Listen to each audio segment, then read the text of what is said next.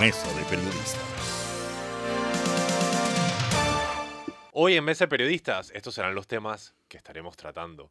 Primero, el Consejo de Gabinete ha aprobado el nuevo contrato minero. Tenemos al abogado Rodrigo Noriega con nosotros el día de hoy. Estaremos conversando con él un poco las aristas de este nuevo pacto legal.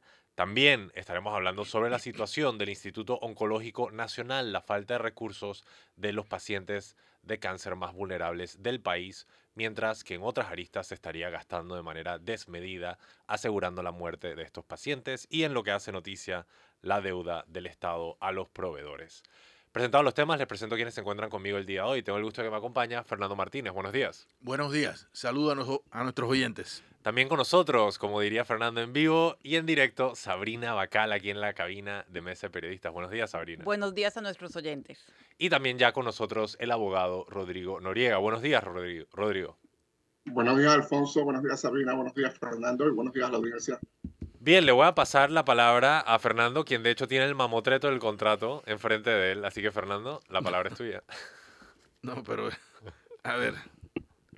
Bueno, ayer eh, la noticia de la tarde fue que finalmente el Consejo de Gabinete aprobó el contrato minero.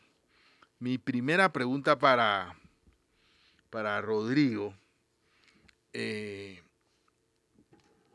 que tiene un doctorado en Derecho Ambiental, lo aclaro, porque también ah, eh, nos ayuda mucho con los temas judiciales, eh, es que el gobierno logró incorporar, hacer modificaciones a un contrato que él había dicho que no podía modificar. Eh, ayer escuché al ministro decir que habían incluido al municipio de La Pintada, luego de protestas de este municipio escenificadas porque ellos, y con razón, se sentían excluidos del contrato. Entonces mi, mi primera pregunta es, ¿cómo este contrato que no se podía modificar ahora se modificó para incluir al, a la... y por qué no ha sido modificado por las otras muchas falencias que tiene este contrato? Este contrato está lleno de, de temas o de razones por las cuales no debió ser firmado, pero eh, eh, lo, que, lo que se nos dijo era que ese contrato no se podía modificar eh, porque ya era letra escrita en piedra. Sin embargo, ayer nos enteramos de que la pintada había sido incluida. ¿Cómo, cómo, cómo a tu entender pasó esto, Rodrigo? Buenos días. Buenos días, Fernando. Mira, yo creo que para ser lo más directo posible, lo que pasó el domingo tuvo que ver mucho con lo que pasó el miércoles. ¿En qué sentido? El contrato se iba a modificar porque se tenía que modificar. Había muchas cosas que todos sabemos que siguen siendo inconstitucionales. El tema del sobrevuelo a los 3.000 metros, el tema de que pueden comprar la tierra que le dé la gana de Colombia y Costa Rica, todo lo que quieran, en fin. El tema de los seis funcionarios públicos, como tenía Castalia en el noticiero, que es un asunto totalmente ofensivo, y una infinidad de otros temas. Pero ¿por qué el tema de la pintada se destaca? Por dos razones. Primero porque, como bien dijiste, está el tema de la protesta que hubo, el señalamiento de que La Pintada es un municipio que lleva buen peso de la carga de, las actividades auxiliares a la minería. Y segundo, por pura casualidad, me imagino, por pura coincidencia, que el, diputado que representa La Pintada es panameñista y es el jefe de la bancada panameñista. Entendiendo que Cristiano Dames y su bancada, porque tiene una bancada, creo que 11, 12 diputados, entendiendo eso, eh, se están garantizando oh, sumar otra bancada y conseguir más votos, más votos para la aprobación del contrato. Yo pensaba, y nuevamente, nuevamente, que eh, no, primero que no hay ninguna razón por la que esto debió haber sido aprobado ayer. Pudieron perfectamente esperar dos semanas más. O pudieron aprobarlo la semana anterior no lo hicieron la semana de las elecciones por razones obvias. Yo no pienso que esto hubiera afectado el resultado presidencial, pero posiblemente hubiera influido en algunos resultados de diputados y, representantes de corregimiento. Entonces, el tema electoral informa mucho esta decisión. La decisión de la pintada y la decisión de aprobar el contrato tres días después de la primaria del PRD. Yo, tengo una lectura, perdón, yo sé que ustedes quieren preguntar y nada más quiero hacer, aclarar mi, lectura. yo creo que el gobierno quiere decirnos que hubo un proceso de consultas, que en realidad fue una consulta muy limitada lo que hicieron tres o cuatro comunidades, y que al menos uno de los reclamos se hizo respondiendo a, ese proceso de consulta, en el caso de la pintada. Eh, yo creo que esa fue al menos una de las intenciones principales. Cedo de una vez la palabra a mis compañeros. Sabrina, por favor. Creo que tanto lo que ha dicho Rodrigo como lo que ha dicho Fernando eh, no son excluyentes mutuamente. Eh, el gobierno ha buscado cómo venderle a la opinión pública este contrato minero em, y también está buscando formas de que no sea eh, caótico su aprobación en la Asamblea. Em, yo quería preguntarte, Rodrigo, tu reacción como, como abogado ambientalista a, las palabras del ministro Alfaro catalogando este contrato como un triunfo histórico de Panamá? Es una falacia. Perdona, Sabrina, que lo diga. Es una falacia, primero, que este contrato, en el fondo, sustancialmente, no es mejor que el contrato Ley 9 de 1997 que fue declarado inconstitucional. Entre 1997 y el 2023 se han aprobado una cantidad de normas ambientales internacionales, incluyendo el Tratado de Libre Comercio entre Panamá y Canadá, que establecen un capítulo ambiental. Y prácticamente usaron ese capítulo ambiental para decir, aquí estamos, aquí, aquí lo tenemos en el contrato. Es curioso que el estudio de impacto ambiental aprobado en el gobierno de Ricardo Martínez del 2011, hace 12 años, con todo lo que podemos suponer, más el hecho de que estaban ausentes todas las normas que se han aprobado en los últimos 12 años en materia ambiental, que son un montón. Eh, ese estudio de impacto ambiental de hace 12 años es el principal documento ambiental que va a regir este contrato. Ni siquiera una modificación, ni siquiera una coma, un punto, una tilde, nada. Una adenda, nada, una revisión, para nada.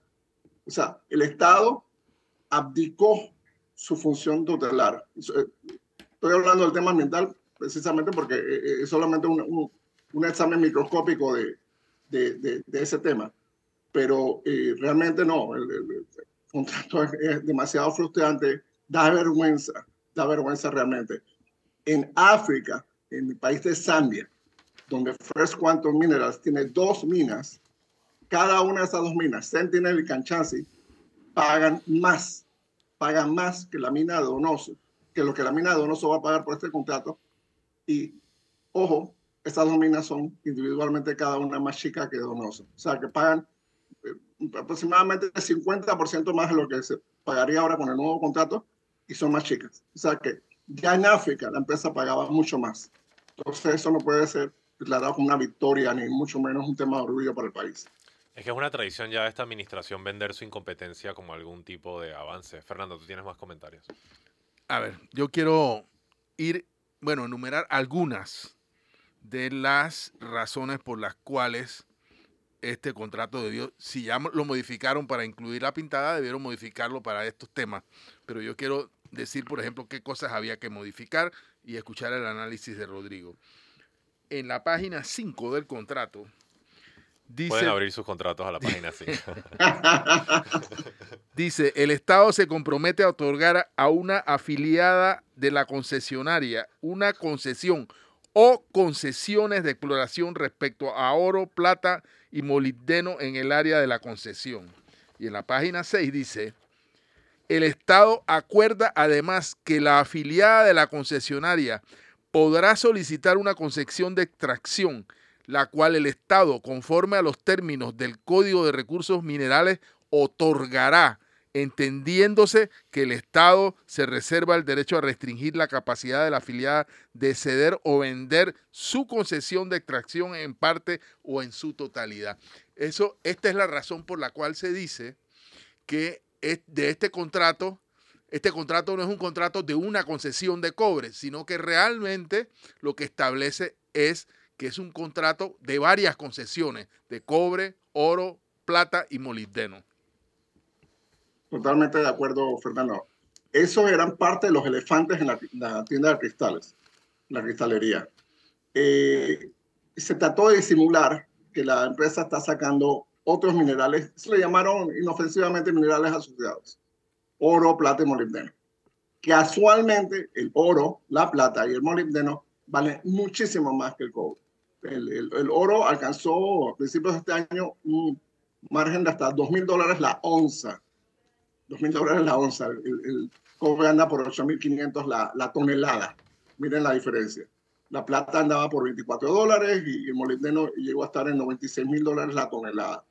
Todos estos metales, pues, mucho más caros que el, que el cobre, no van a pagar nada lo que dice el contrato, sino que van a pagar lo que dice el Código de Recursos Minerales, que son 5% de regalías flat. Nada de impuestos, nada de tasas, nada de nada. Solo 5% para las otras minas. O sea, esto es un enclave dentro de un enclave.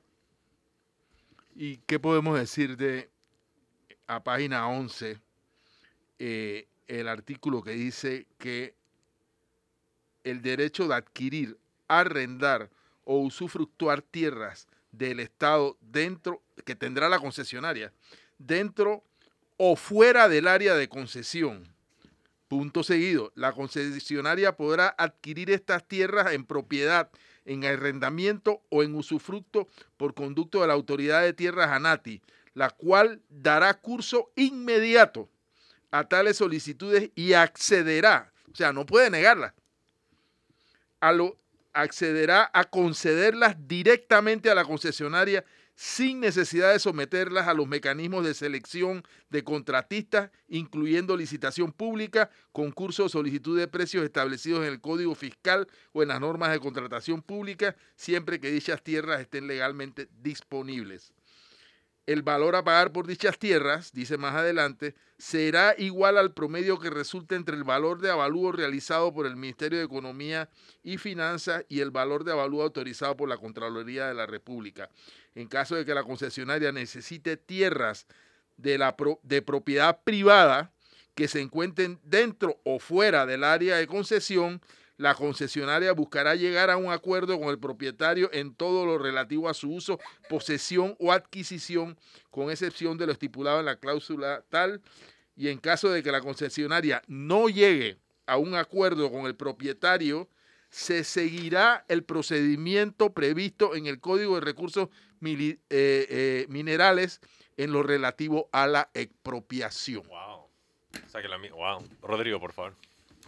Miren, hace unas semanas, lo que pasa en el Ministerio de Ambiente pasó varias resoluciones. La más famosa es la de Cerro Quema. Pero una resolución que pasó el Ministerio de Ambiente fue desafectando parte del área protegida de Donoso. Esta es un área protegida eh, que fue creada precisamente para acompañar la mina, para evitar que, que entre comillas, el, daño de la minería fuera mayor. Y eh, cuando se tituló el área protegida, había fincas de particulares adentro, que es lo usual en en Panamá. Primero se, se, pone el área protegida y luego se van a ver quiénes viven adentro. Y estas personas, bueno, quedaron en suspenso, pues su, su, título de tierra, su derecho a la tierra, su derecho de posesión, lo que sea. Ahora que se desafectó, todas esas tierras, que son miles de hectáreas, quedan disponibles para la minería. Entonces, eh, no estamos hablando de algo hipotético, nada de lo que está en ese contrato es hipotético. Si ellos lo pidieron es porque lo van a hacer. Ese derecho de ellos, porque es un derecho, no, no es una posibilidad, no es una prerrogativa, a lo mejor tal vez no. Ese derecho de ellos de tener más tierras es inconstitucional, porque la NATI no es una institución ponche sello, la NATI debe considerar otros intereses. Por ejemplo, hacer que proteger los ríos. Oye, si hay otros poseedores se producción agrícola, la seguridad alimentaria, mil otras cosas. Y ese artículo lo que dice es que nada de eso importa. Bueno, si tienen que quitar una escuela, un hospital, un cementerio del camino, lo quitamos. Lo quitamos. O sea, eh, eh, es tan descarado, tan ofensivo, tan colonialista. Eh, digo, no sé, no sé, los términos calificativos se acaban, porque es un, un contrato verdaderamente lesivo contra, contra el Estado panameño. Yo tengo otro, Vende Patria. Eh, tengo que aprovechar para pedir el primer cambio. Cuando regresamos, continuamos con este, esta fascinante conversación. Manténganse en sintonía. Están escuchando Mesa Periodistas con análisis profundo y diferente que los pone al día. Y estamos de regreso aquí en Mesa Periodistas, el análisis profundo y diferente que los pone al día. Hoy les habla Alfonso Arimal de Nueva Nación, me acompañan Fernando Martínez, Sabrina Bacal y el abogado Rodrigo Noriega. Estamos discutiendo el contrato minero. Sabrina. Sí, Rodrigo, nosotros hemos analizado la forma tan poco transparente como fue primero negociado el contrato, eh, luego em, vendido la idea de que había una consulta ciudadana cuando era una consulta no vinculante y que al final lo único que se ha vinculado tiene un interés político específico de ganarse la bancada panameñista como tú lo, lo analizaste. Y quiero decirte, preguntarte, en términos de transparencia, ¿qué estipula este contrato? Bien, gracias Sabina por la pregunta. Mira, hay dos cláusulas, de momento no me viene a la cabeza el número exacto, pero hay dos cláusulas que eh, señalan obligaciones de transparencia. Primero, que la minera tiene que ser transparente sobre eh, sus informes financieros, etcétera. Y una segunda cláusula que dice que el Estado panameño tiene el derecho de cancelar el contrato si se comprueba pues un acto de corrupción por parte de la, minera, sus ejecutivos, sus empleados, sus contratistas, etc. Acto seguido, lo que parecería una, una noticia muy feliz, acto seguido dice, y además el Estado en tal caso deberá eh, indemnizar a la minera con el valor en libros, no es el valor real, sino el valor en libros. Tú como, como empresario o, o cualquiera como empresario pone un valor en libros que, le dé la gana. Entonces, ¿quién va cuestionar ese es el valor en libros? Y segundo, que ese es el peor incentivo para combatir la corrupción. Ni siquiera Odebrecht. Recordemos que en el gobierno pasado se le quitaron contratos a empresas por corrupción.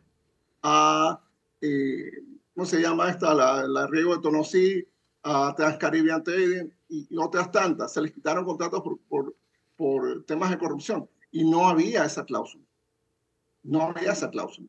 Imagínate, tendríamos que estar indemnizando a Odebrecht si, si, si Odebrecht o FCC o la empresa que sea hubiera tenido esa cláusula. esto es inaudito. Te agarran por corrupción, van a romper el contrato por corrupción y encima tenemos que pagarte. No, no pagarte lo que vale, no pagarte lo que dices tú en tus libros que vale la empresa. Esto, esto es totalmente inaudito y por supuesto es un incentivo eh, oculto a la corrupción.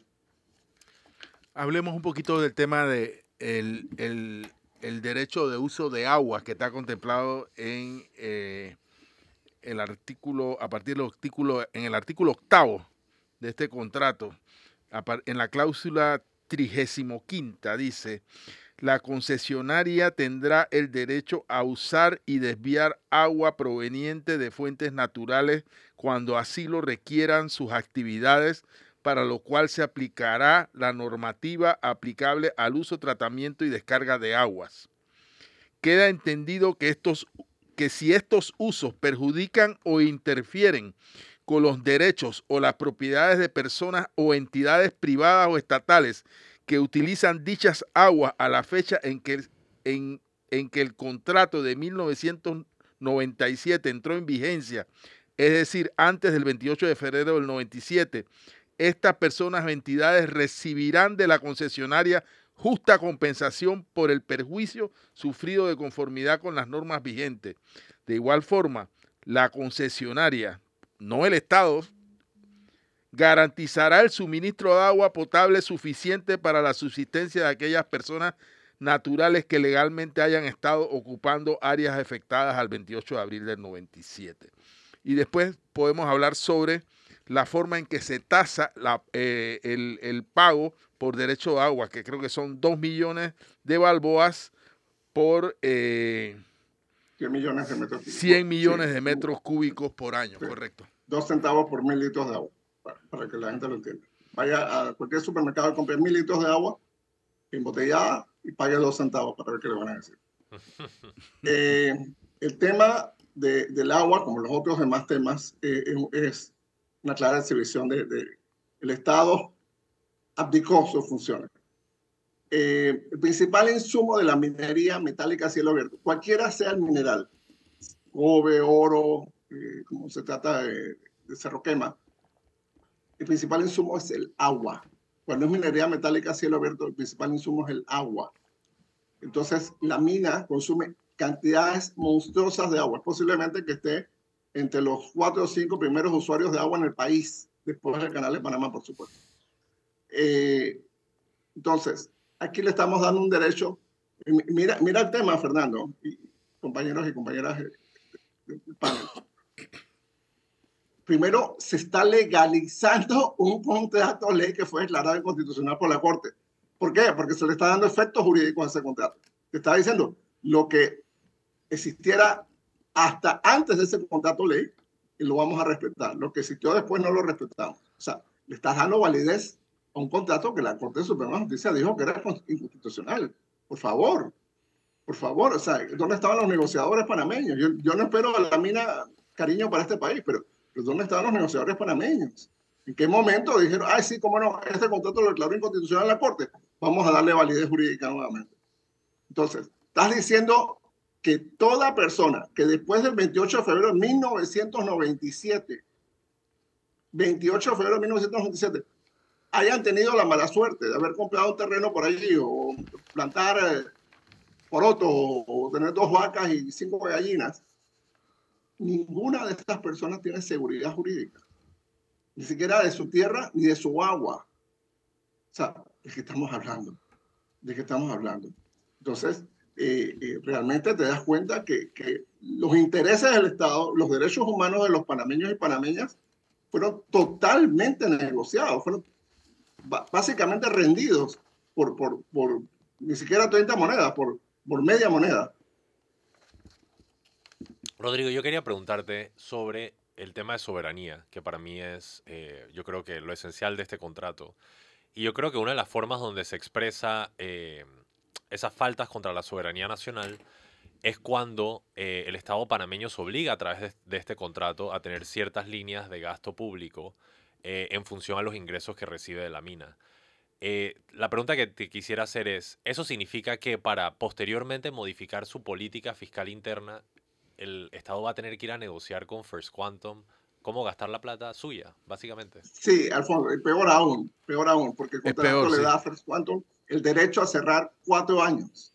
Bueno, durante esos cuatro años, el Estado tiene que ver de dónde saca los 375 millones de dólares para darle la mitad al Seguro Social, la cuarta parte a, a un fideicomiso este de la conquista del Atlántico, el 20% para los jubilados y el 5% para los maestros. O sea, así de terrible es el asunto. Si la mina bajó el precio del cobre, que suele pasar, o la mina decidió, ya no es negocio esto, eh, voy, a, voy a suspender esto por cuatro años, el Estado tiene que seguir pagando los 375 millones. O sea, ¿cuál es el chiste de esto? ¿Cuál es el chiste? Yo entiendo la razón política por la que esa cláusula está ahí, pero no tiene razón jurídica. La razón política es sencillo, es para vender el contrato. Es decir, mira, la plata que produce ese contrato la vamos a usar para esto. O sea, Entonces, esta plata no va para Benicio, esta plata no va para Huevito, esta plata no va para, para Cheyo Alves, esta plata es para esto. O sea, una forma ingenua de vender el, el tema, porque si te das cuenta, el fideicomiso de la conquista del Atlántico, que fue otro de los temas modificados, no solo se incluyó la pintada, sino que se cambia la gobernanza del fideicomiso. Ahora van a ser puros ministros, los representantes del corregimiento y el diputado del, del área, que por cierto el PRD reservó ese diputado. Entonces, el, el, el, que le toque esa reserva, vamos, se ganó la lotería. Entonces, un fideicomiso con, con 75, 80 millones de dólares todos los años. Podemos decir con confianza que este contrato es una violación a la soberanía panameña. Totalmente. Recuerda lo de los 3.000 metros de sobrevuelo. Eso no existe en ninguna parte del territorio nacional. Eso no existe en ninguna parte del territorio nacional. Sí. Solo quería que el ministro Alfaro, si está escuchando el programa, sepa lo que está firmando y luego no se queje cuando se le tilde. Y, y, se, y, no solo lo sepa Alfonso, él es responsable legal por lo que pase con ese contrato. Sabrina, por favor. Sí, Alfonso ha traído un tema que creo que no se ha explicado debidamente porque yo creo que, que quienes hemos cuestionado este contrato desde que se dio a conocer, hemos hablado de la lesión a la soberanía nacional, eh, de las concesiones que se le dan a la empresa, a una empresa extranjera minera sobre el territorio nacional, incluso al punto de que no pueden sobrevolar eh, eh, aviones o drones. Pero Alfonso ha traído el tema de que esto, esto también lesiona la capacidad de gobiernos futuros de tomar decisiones. O sea, es eh, para gobiernos futuros tomar decisiones tienen que acordarlo con una empresa extranjera minera. No hace absolutamente ningún sentido, salvo que haya sido una estrategia eh, mediática para vendernos el contrato. Y quería eh, preguntarte, ¿cuáles son las diferentes vías? Yo sé que esto es un tema bien largo, pero hay diferentes vías para demandar este contrato por inconstitucional. Eh, yo he escuchado la parte de cesión de soberanía, la parte también de, países que son eh, dueños o, que tienen acciones en First Quantum, eh, obviamente el tema ambiental. Esta, y esta última parte también sería una vía para demandarlo por inconstitucional, porque es un, o sea, tú estás limitando la toma de decisiones de futuros gobiernos. Totalmente, Sabina. Suponte que en el año 2029 hay una pandemia. Nadie quiera eso, pero suponte que hay una pandemia. Y el Estado panameño tiene que buscar todos los recursos. Y hay ese dinero de la minera y la minera dice, tú no lo puedes tocar para eso. Tú no puedes salvar vidas, tú no puedes comprar vacunas, tú no puedes equipar hospitales, porque tú tienes una cláusula en el contrato ley minero que dice que esos fondos son solamente para esos usos específicos. Así de ridículo, así de humillante así de antisoberano es este contrato. Fernando. Yo nada más quería leer la parte de las de la en la en la en el, artículo tercero donde se refiere a facultades y derechos de la concesionaria en el en el punto número 9 dice la concesionaria tendrá el derecho a solicitar a la autoridad aeronáutica civil que emita restricciones de vuelo temporales o permanentes a terceros sobre el área de la concesión hasta 3.000 metros de altura sobre el nivel del mar, sin perjuicio de las actividades de fiscalización y supervisión ejercidas por las autoridades competentes previa notificación y coordinación con la concesionaria. Rodrigo. Eso es como la cláusula de, intervención permanente que tenía el Tratado G1 Barilla, que Estados Unidos se reservaba el derecho de intervenir en, Panamá. Eh, esa cláusula básicamente le estás cortando del mapa, de, espero que en los futuros libros de geografía sí lo representen, estás cortando un pedazo del territorio panameño, lo estás sacando de la jurisdicción del Estado panameño, por doble razón, no solo los 3.000 metros de exclusión, sino que la fiscalización del Estado tiene que ser coordinada con la minera. O sea, el Estado, oye, voy, a auditarte, no, no, no puede ser hoy, vete en un mes. Ah, bueno, está bien, yo paso en un mes. O sea, no puede ser, no puede ser, esto es humillante. Yo no sé si hubo un solo servidor público, alguien que era un servidor público de carrera o que entendía que estaba firmando. Porque, porque o sea, eso es aberrante. Eso no pasa al examen. Por ejemplo, si esto fuera arbitraje, eso no pasaría el examen de arbitraje. Porque se supone que las partes firman un contrato, y esto es un contrato, eh, para beneficio mutuo por buena fe de las partes. Cuando un tribunal arbitraje examina esto, van a preguntar, oye, ¿cuál era el beneficio de Panamá? ¿En qué momento hay algo aquí que beneficia a Panamá? Panamá dio el agua, Panamá dio la tierra, Panamá dio recursos, Panamá sacó a la gente que vive ahí, Panamá eh, le regaló el espacio aéreo, Panamá eh, le, quitó los impuestos, Panamá asumió una serie responsabilidad fiscal. ¿En qué momento hay una responsabilidad de la empresa? Y esa es otra cosa.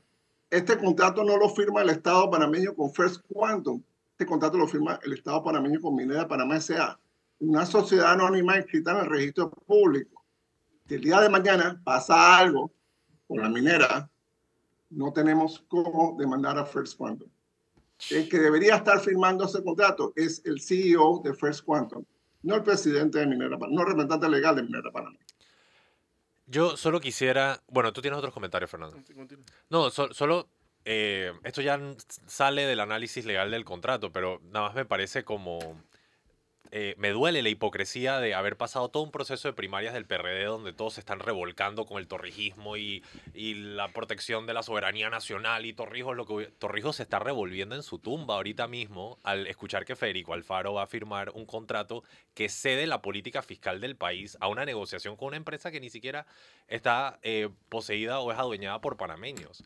La verdad es que, honestamente, este es un contrato vende patria en todos los sentidos de la palabra. Y el país. y es, inconstitucional, Alfonso. Y el país cometería un terrible error en firmarlo. Entonces, solo quiero subrayar el hecho de que por un mes, seis meses, nos tuvimos que aguantar a todo el PRD a hablar sobre torrijismo y soberanía nacional. Y inmediatamente se dan la vuelta y son los primeros que están a punto de firmar y soltar la soberanía nacional a esta empresa en el territorio endonoso. Honestamente, Torrijos se está revolcando en su tumba. Eh, perdón que repita. No sé, Rodrigo, ¿te parece que tengo algo de razón sobre eso? Totalmente, totalmente. Totalmente. Fernando, A ver, yo, yo estoy haciendo un esfuerzo de refresh de, de- de la- de lo que está en el contrato. pues, porque Sí, para que no se nos olvide. Exacta. Para que no se nos olvide Sí, lo sí, que sí, aprobó sí. el gabinete. No, para mí no fue ninguna sorpresa que lo aprobara y yo también quisiera hablar de, de- de lo que viene ahora con la Asamblea, porque me imagino que el Contralor eso va a ser express, ¿no? Déjame nada más referirme a tres puntitos del, del proceso de refresh. Uno, el tiempo de concesión del contrato eh, se 40 duplica. Sí, pero el, 40 ori- años. el inicial era de 20. Bueno, y esto son 40 años a partir del 2021. O sea, esto es hasta el 2061. Eh, el área de concesión eh, a título de uso de áreas para servidumbres se están agregando eh, ¿cuánto? más de 4.000 hectáreas adicionales. Eh, ah, y un artículo que me llamó mucho la atención es que es inaplicable todo cambio en el régimen fiscal del país al, a este contrato. O sea, este, lo que pase en materia fiscal, en- si nosotros entramos en una crisis eh, de, de- de déficit fiscal y crisis fiscal y decidimos hacer una reforma tributaria o lo que sea, esta empresa quedará exonerada de cualquier cambio en el régimen fiscal que se haga en los próximos Fernando, 40 y del resto de las leyes, prácticamente, eh, creo que, digo, no, no dijeron el Código Penal porque ya, ya era demasiado absurdo, pero y del resto de las leyes también se congela la- las normas aplicables a la, a la, al contrato ley, a lo que está vigente al momento de su aprobación. La aprobación, esto, esto va para la Asamblea, el primer día hábil es el 3 de julio. Esto va para la Asamblea enseguida. Y bueno, ya, ya podemos esperar lo que va a pasar ahí. Eh, lo de la descentralización paralela va a ser un juego de niños comparado con eso. Eh, porque recordemos que no es un solo contrato minero. Está Cerro Quema, y luego están las, las arenas allá en Colón, y las arenas en Mariato, y el río Chiriquí Viejo. O sea, eh, es lo que a- ayer Sabina Bacal llamó muy aptamente eh, el, año de Hidalgo. Esto es un año de Hidalgo con esteroides. Año de Hidalgo con esteroides. Esto va a ser peor que la línea 3 del metro. O sea, que van a venir una serie de vagones de, de proyectos de ley de concesiones y licencias y- que básicamente con una rapacidad eh, terrible. Y, y si, bueno, si los ciudadanos y, y las organizaciones de la sociedad civil, y ojalá los partidos políticos y, los candidatos candidatas para algunos puestos de elección se atrevan a cuestionar este tipo de cosas, porque no es ni siquiera la discusión si tú eres minero o antiminero, que yo soy antiminero para Panamá, es un país muy pequeño, eh, hay mucho más potencial de hacer otras cosas, pero hay gente que incluso siendo minera no le gusta ese contrato ley, no le gusta, está muy incómodo con ese contrato ley. Dicen que Primero, el, el Estado debió haber sido socio del 50%. Si, por, por, favor, si el, el, dueño de recursos es el Estado, se debió hacer una licitación pública. Eso está en la ley. Eso está en la ley que están violando. Y van a tener un problema legal por eso. Pero bueno, a ellos no les importa. Ellos dirán, eh, pateamos la, la, bola y cuando la Corte vuelva a declarar esto inconstitucional, pues el nuevo gobierno verá qué hace con eso. Rodrigo, me alegra mucho que hayas dicho eso porque eh, evidentemente me imagino que Fernando y Alfonso más, eh, pero cuando yo he opinado en redes sociales sobre el contrato, lo que recibo de la gente que lo defiende es, eh, tú eres ambientalista, no te gusta la minería e incluso eh, eres una hipócrita por usar celulares y usar cobre. E ese argumento lo he escuchado. Y por eso eh, me, resulta especialmente importante que tú hayas hecho el repaso en este espacio de los temas jurídicos y de cesión de soberanía que otorga este contrato. Porque incluso si uno tiene una posición pro minería, que yo no la tengo para un país como Panamá, pero no se trata de, de ser solamente ambientalista, se trata de defender el Estado de Derecho y defender de que Panamá no tenga que consultarle a una empresa extranjera para hacer su política fiscal por los próximos 20, 40 años. Es verdaderamente una locura. O no tenga que consultarle a una empresa extranjera para que, para que sobrevuelen aviones. Es, es, eh, me alegro. Para el agua, vaya. Sabrina, para el Para- agua, para sí. la comida, para mil cosas. Sí. Ahora mismo la población de, de, de- de Miguel de la Borda no puede pasar por la minera. no puede pasar por el terreno de la concesión para llevar sus pacientes, sus enfermos, sus mujeres que, que, están en proceso de parto. No puede pasar, tiene que montarle en una lancha y arriesgarse en el mar para poder llevar a un centro de salud. O sea, entonces, ¿qué estamos hablando, por favor? Y quiero, y quiero comentar otra cosa eh, amarrada a eso, y es em, también el otro argumento que he escuchado es que tú no has ido a la mina, tú no puedes hablar. Yo creo que... Yo fui. Sí, tú, eh, tú eres un ejemplo de que, de que fuiste a la mina y no cambiaste tu opinión. Y ahora veo que la empresa está invitando a todos los candidatos presidenciales o a todos los aspirantes y, y definitivamente, como tú lo has dicho, esto va a ser un tema político Aquí vamos a ver dónde se paran los intereses económicos de los candidatos, eh, incluso algunos que pueden tener conflictos de interés, eh, y creo que, que el tema va mucho más allá de lo ambiental. Y yo solo quisiera aportar, Sabrina, que Chile produce 6 millones de toneladas de cobre al año, Australia una, eh, Chile produce 6 millones, China produce 2 y luego Australia produce 1 millón de toneladas. Panamá va a producir 320 mil toneladas. Me explico, o sea, el hecho de que Panamá sea partícipe de la industria internacional del cobre no va a afectar la producción de celulares. O sea, la, la, noción de que si utilizas equipo tecnológico por necesidad tienes que apoyar la actividad minera en Panamá no tiene sentido porque el cobre que produce Panamá no es ni una gota en el océano de cobre que se está produciendo. Mi queja principal con... Ah, disculpa, Rodrigo. Hay una cosa, Alfonso eh, gracias por mencionar a Chile, la producción de cobre de Chile es principalmente estatal. El Estado chileno, poder, es la dueña del cobre de Chile y es la principal productora de cobre en el mundo. Aquí, eh, eh, entendiendo las condiciones, ok, no vas a crear una empresa estatal, pero el Estado para mí pudo haber sido socio. Y la ley establecía eso, el decreto del gabinete 267 de 1969 decía que el Estado tenía que ser socio, tenía que escoger al socio por licitación internacional. Todo eso lo han violado y lo siguen violando. Y bueno, si dan con este contrato, bueno, van a hacer más fácil el trabajo de la Corte Suprema de. Debo pedir el siguiente cambio, pero cuando regresamos continuamos con esta muy importante y fascinante conversación. Están escuchando Mesa de Periodistas con el análisis profundo y diferente que los pone al día. Y estamos de regreso en Mesa de Periodistas con el análisis profundo y diferente que los pone al día para aprovechar el tiempo. Les Alfonso Grimaldo, Fernando Martínez, Sabrina Bacal, nuestro invitado Rodrigo Noriega. Rodrigo, tus conclusiones finales sobre el tema de la mina. Sí, mira, yo, yo me siento muy triste porque me pareció decepcionante cuando dieron la noticia de que, bueno, se iba a presentar un contrato minero revisado. Yo, wow, sacaron lo peor, tomaron en cuenta la molestia de la población y demás. Y lo que han hecho es esencialmente movimientos politiqueros, ¿no? Incluir la pintada, por supuesto, por el tema de la protesta, pero también para sumar eh, eh, apoyos políticos del Partido Panaminista, eh, modificar la junta directiva de, del fideicomiso, pues es para hacerla más político, pero las cláusulas más ofensivas eh, están allí y, van a ser siempre una, espada de amor sobre Panamá. Panamá no puede ser un estado minero por una sencilla razón. Somos demasiado pequeños. Esos países que Alfonso mencionó, como Chile, como Australia, como China, tienen millones de kilómetros cuadrados. Son 15, 20, 50 veces más grandes que Panamá. En Canadá no hay una mina de cobre cielo abierto. Y todo este montón de empresas vienen de Canadá, pero no hay una mina metálica cielo abierto en Canadá, no hay, no hay. Entonces, eh, yo creo que es injusto que tengamos que padecer esto.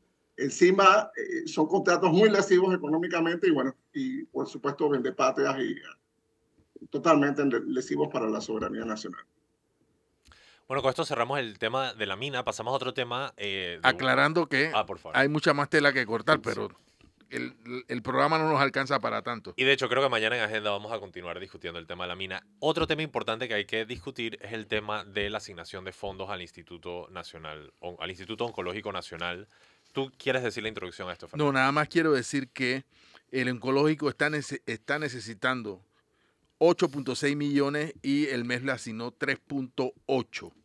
Eh, y eh, la realidad fiscal del país, según el Ministerio de Economía y Finanzas, es que tenemos un déficit de 428 millones de dólares. Eh, eh, en el país en el que nos damos el lujo de que 200 millones de dólares se vayan a las famosas, eh, ¿cómo se llama? Partidas de descentralización paralela. Y donde estamos seguros que hay otros millones de dólares que se van por el drenaje sin que pase nada. Entonces, eso es nada más lo que yo quiero poner como inicio de este tema de la, del- del- hospital oncológico. No, y yo solo quería decir en relación a esa cifra que acabas de mencionar que para mí eso es lo que demuestra que este gobierno fue incompetente en su negociación con la mina, porque incluso el pago anual entero de la mina no cubre la- el monto que tú has indicado. O sea, además nos dan un, espejitos y, y- y- y pequeñas piedras por darles nuestro cobre. Sabrina, disculpa. El, Instituto Oncológico es el único instituto a nivel nacional especializado en cáncer y está viviendo una crisis, necesita fondos y a mí me, me resulta inconcebible, doloroso, ofensivo que en un gobierno eh, las prioridades estén completamente invertidas. Acabamos de ver, eh, como lo dijo Fernando, los millones de la descentralización paralela. El alcalde ahora está pidiendo también el alumbrado navideño. Eh, definitivamente que la, la primaria del PRD fue un- una exhibición también de, de clientelismo y de maquinarias políticas. eh, en algunos, en algunos casos quizás con recursos del Estado, y no hay 8 millones de dólares que pide el, el Ministerio de Salud para asignar al oncológico cuando es un hospital que está mandando pacientes a la casa, incluso en estado grave, porque no se da abasto. Yo lo que quería mencionar sobre esto es que el presidente de la República, Laurentino Cortizo, tiene una enfermedad degenerativa y él va y se atiende en Houston, Texas. Y yo pregunto, ¿vale la vida de Laurentino Cortizo más que la vida de los cientos de miles, decenas de miles de panameños que tienen cáncer y van todos los días al oncológico o van todos los días a la caja del Seguro Social y no consiguen medicamentos y no se pueden atender? Yo digo que tenemos las prioridades mal si el presidente de la República recibe atención médica excepcional, mientras que el grueso de la población tiene que enfrentarse a instituciones que no reciben financiamiento público para poder atender sus enfermedades. Y me parece que es un insulto a la población enferma de este país que no se le dé con total alacridad y rapidez los fondos que necesita el Instituto Oncológico Nacional. Todos los que hemos tenido parientes con cáncer que se han tenido que ir a atender a Lyon saben el esfuerzo desmedido que hace la gente de esa entidad, los pocos recursos que se le asignan. Y me parece una grave falta ética del presidente de la República, él atenderse a su enfermedad y no asignar los fondos necesarios para que las personas con enfermedades incluso más graves se puedan atender en este país. Una falta total de respeto por parte de la presidencia de la República y de Laurentino Cortizo. Rodrigo. Gracias por traer este tema a colación. Eh, casualmente la, suegra de una de mis sobrinas murió eh, la madrugada de cáncer, eh, tratando de precisamente, una mujer que tiene seguro social, todo lo demás, tratando de, precisamente de obtener una cita en el oncológico. Hay tantos pacientes en el oncológico. Tengo otra sobrina que acaba de empezar su tratamiento en el oncológico y, y es un drama familiar. Hay que llegar a las 4 de la mañana para hacer fila. La gente del oncológico son extraordinarios seres humanos. Buscan como sea para hacerte los exámenes con lo que sea. Eh, y las voluntarias que hay allí te dan una taza de té, una galleta, y es la mejor galleta, el mejor té que te puedas probar en el mundo. O sea, es con las uñas. Yo, yo tengo una propuesta muy sencilla. El Estado encontró 25 millones de dólares hace unos días para comprar jamones en fin de año. Quítale los 8 millones. 16 millones de jamones bueno, habrá menos gente que comerá jamón, pero, pero le garantizas la, la, la, salud a la gente. Y detrás del tema de la crisis del cáncer tenemos dos problemas en Panamá. Uno, un rezago de más de una década en la construcción del nuevo hospital oncológico. Esto viene siendo una promesa de, de que ahora es el tercer gobierno que nos promete eso.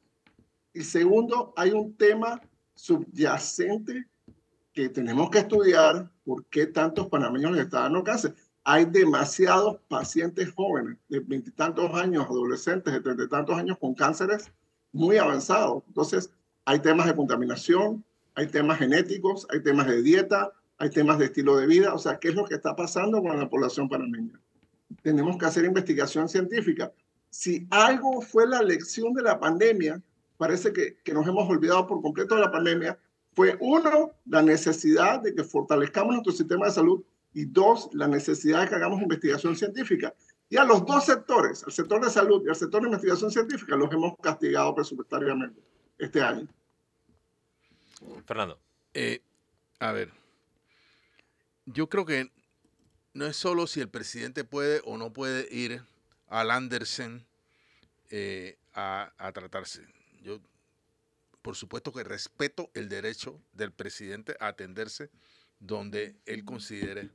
Pero aquí el tema, bueno, también la Policía Nacional tiene, eh, o, tenía, la verdad, tiene un, seguro, médico, Un, seguro médico privado. Eh, ¿Con qué argumento la Policía Nacional tiene un seguro médico privado? Es un reconocimiento a gritos de que nuestro sistema sanitario no cumple con los mínimos indispensables como para atender a un policía que sufre un accidente o que, o que, o que eh, en ejercicio de sus funciones o que está enfermo o lo que sea.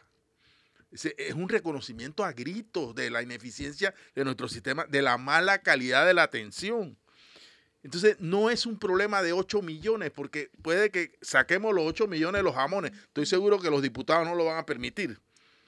Eh, es un tema de nuestro sistema sanitario en general. Eh, y tampoco es un problema, digo, ya yo lo he dicho muchas veces, un hospital es el santuario del fracaso del sistema sanitario. ¿Por qué? Porque la fortaleza de todo sistema sanitario es la atención primaria y la prevención. Es lo que hacemos en las comunidades, en nuestra vida cotidiana, en las escuelas, etcétera, para prevenir esas enfermedades. Es lo que acaba de decir eh, Rodrigo.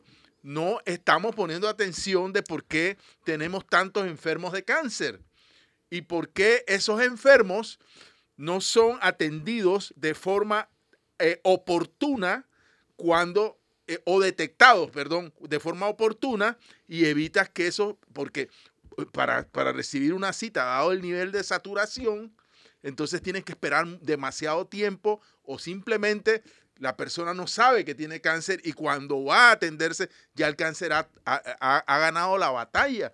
Entonces, no es solamente el tema del hospital o de 8 millones. Es un problema de que nuestro sistema sanitario es, eh, eh, se consagra a la enfermedad, a la enfermedad ya en la plenitud. ¿Y qué pasa? Eh, tenemos que, el oncológico, bueno, tiene que descentralizarse, ya que estamos hablando. Tenemos, necesitamos oncológicos en provincia. Ustedes saben el dolor que produce la gente que tiene que venir del interior. O sea, hay muchas cosas que hacer y da mucha, mucho dolor ver lo que está pasando con nuestro sistema sanitario. Oye, gente que llega en la mañana para ver si hay cita y cuando se acaba se tiene que ir ese mismo día de vuelta donde sea que vivan porque no tienen plata para quedarse aquí en la O sea, la verdad es cruel. Hay, hay fundaciones como la casita de Mausi. o sea, hay, fundaciones que tratan de llenar el vacío que deja el Estado. Pero no se dan abasto. Pero lo que quería decir... Por favor, Sabrina, disculpa. a ver, ¿cuál es la función de FanLeague? Una de las principales funciones de FanLeague es recibir a los niños Correcto. con leucemia y cáncer, porque ellos vieron que un problema capital era que no tenían dónde quedarse, exactamente. Nada, simplemente quería decir que el cáncer es una batalla suficientemente dura, no solamente para el que lo padece, sino para toda su familia. Toda la familia. Como para, tener, que, como para tener que enfrentar esto como para tener que enfrentar esto. Disculpa, Rodrigo, me pesa el último cambio, pero cuando regresemos haremos una última ronda de conclusiones. Manténganse en sintonía, están escuchando Mesa de Periodistas con el análisis profundo y diferente que los pone al día. Y estamos de regreso en la recta final de Mesa de Periodistas. Les recuerdo a Alfonso Grimaldo. Los invito a que se suscriban a Nueva Nación para recibir hoy la segunda edición del Pulso con una nota electoral de Dalia Pichel. Me acompañan Fernando Martínez y Rodrigo Noriega y hemos llegado al momento de conclusiones finales. Así que empezamos contigo, Fernando. Sí, eh, eh, insisto en que este tema de que es el problema del oncológico quizás es el más sensible por la enfermedad de que se trata y por la cantidad de personas que padecen este mal, eh, es el más notorio, pero siento que eh, no este gobierno, sucesivos gobiernos en este país vienen fallando en cuanto al tema de la salud de los panameños. Yo escuché con tristeza al vicepresidente de la República decir que había un alto abastecimiento de medicamentos en la caja del Seguro Social. Eh, sin embargo, yo, la, queja alrededor del abastecimiento de los medicamentos, o sea, hay como una especie de, de un mundo para mí desconocido en el cual los problemas sí están resueltos o hay personas que piensan que los problemas sí están resueltos, pero en la práctica, en la, en la, en la, cotidianidad de las personas no están resueltos y al contrario, cada vez hay más personas que destinan importantes sumas de dinero de sus escuálidos ingresos a comprar medicamentos, por ejemplo. Entonces, este es un tema en el cual el Estado ha dedicado ha creado comisión, una comisión técnica especial, la presidió el vicepresidente, han hecho, y, bueno, hay una ley en la Asamblea que no sé si la van a discutir finalmente, en fin, se han tomado iniciativas numerosas, pero el problema continúa. Eh, vale decir que, eh, como eh, hablamos en el, en, el, en, el, en el cambio, que si una persona, un diputado, tiene un, algún problema de salud, lo más seguro es que va donde el presidente y le dice, necesito que me ayudes con la partida discrecional y con la partida discrecional se, eh, se manda a esa persona a otro país. Es decir, hemos creado una élite beneficiaria de ciertos, ciertos temas que por razones políticas son beneficiarias de una partida discrecional que resuelve el problema de algunas personas, pero que mantiene sin resolver el problema de las inmensas mayorías. Y es aquí donde hay un problema que me parece que tiene que ser resuelto por un problema de justicia elemental, eh, de justicia social. Rodrigo, por favor.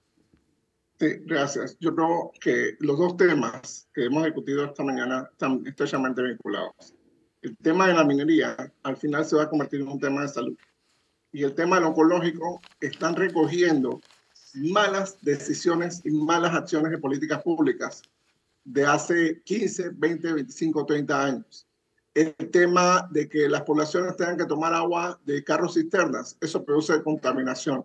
El tema de que mucha gente eh, invadió terrenos donde no debió construir porque los suelos están contaminados o no son los más apropiados, eso produce contaminación. El tema de cómo construimos en Panamá, estamos construyendo casitas, cajitas de fósforo que la gente depende de aire acondicionado y de ventilación artificial, eso produce, eh, eh, facilita la contaminación. La forma de comer de, la, de los panameños facilita estas enfermedades. Entonces, como bien dice Fernando, yo creo que el Estado panameño y, todos los políticos, los que están en gobierno y los que aspiran al gobierno, tienen que examinar realmente lo que eh, proponen en materia de salud, porque no es justo que los panameños y panameñas que pagan tantos impuestos, porque los impuestos en Panamá son perversos. Los paga principalmente la clase media la clase trabajadora, y, que es la que paga el seguro social. Entonces, cuando necesita estos servicios médicos, no hay medicamentos, no hay los equipos, o los equipos están dañados. Lo que pasa en la ciudad de la salud, nos gastamos mil millones de dólares, que es una locura total. Y entonces, eh, bueno, eh, falta una pieza, eh, no, necesitas una autorización, demora tres meses tal cosa, o sea, eh, es una locura, es una locura eso y es precisamente por el tema de, cómo los políticos se han apropiado de espacios, de servicios públicos para, para sus decisiones, para sus negocios, para, para, para su, meter nombrar su gente. Entonces yo creo que es importante que entendamos que necesitamos, por la salud de cada uno de los panameños y panameñas, necesitamos reformar este país, necesitamos que el 5 de mayo del 2024 elijan bien, desde representantes de corregimiento hasta presidente de la República, por favor. No elijan corruptos, no elijan demagogos, no vendan su voto. Ese es mi mensaje. Claro, porque luego van a ir a Lyon y les van a decir que, ah, te vas a morir de cáncer porque no hay para tratarte. ¿Por qué tu plata se la llevó un corrupto? Yo, mi conclusión es esta. El máximo responsable del presupuesto nacional de la República es Laurentino Cortizo. Y a él le debería dar vergüenza atenderse a un hospital privado cuando decenas de miles de panameños que tienen cáncer, enfermedades degenerativas y están cerca a la puerta de la muerte, no van a recibir el financiamiento que necesitan para mantenerse vivos. La vida de Laurentino Cortizo no vale más que la vida de estas decenas de miles de pacientes con enfermedades terminales y degenerativas en el país. Y si tuviera algo de capacidad moral, el presidente debería inmediatamente acelerarse para firmarle el dinero que necesitan estos panameños para mantenerse vivos. Porque él no ha tenido problemas en, no ha tenido problemas en mantenerse vivo, pero estos otros panameños sí, y necesitan de ese financiamiento. Así que me parece que debería reajustar sus prioridades. Eh, con eso llegamos al cierre del programa. Em, les recuerdo, tiene una cita mañana. Muchas gracias a Rodrigo Noriega por participar. Muchas gracias a Fernando Martínez. Saludos a nuestros oyentes. Muchas gracias a Sabrina Bacal, quien ya se retiró. Y les recuerdo, tiene una cita mañana a las 8 de la mañana aquí en Mesa de Periodistas con análisis profundo y diferente que los pone al día.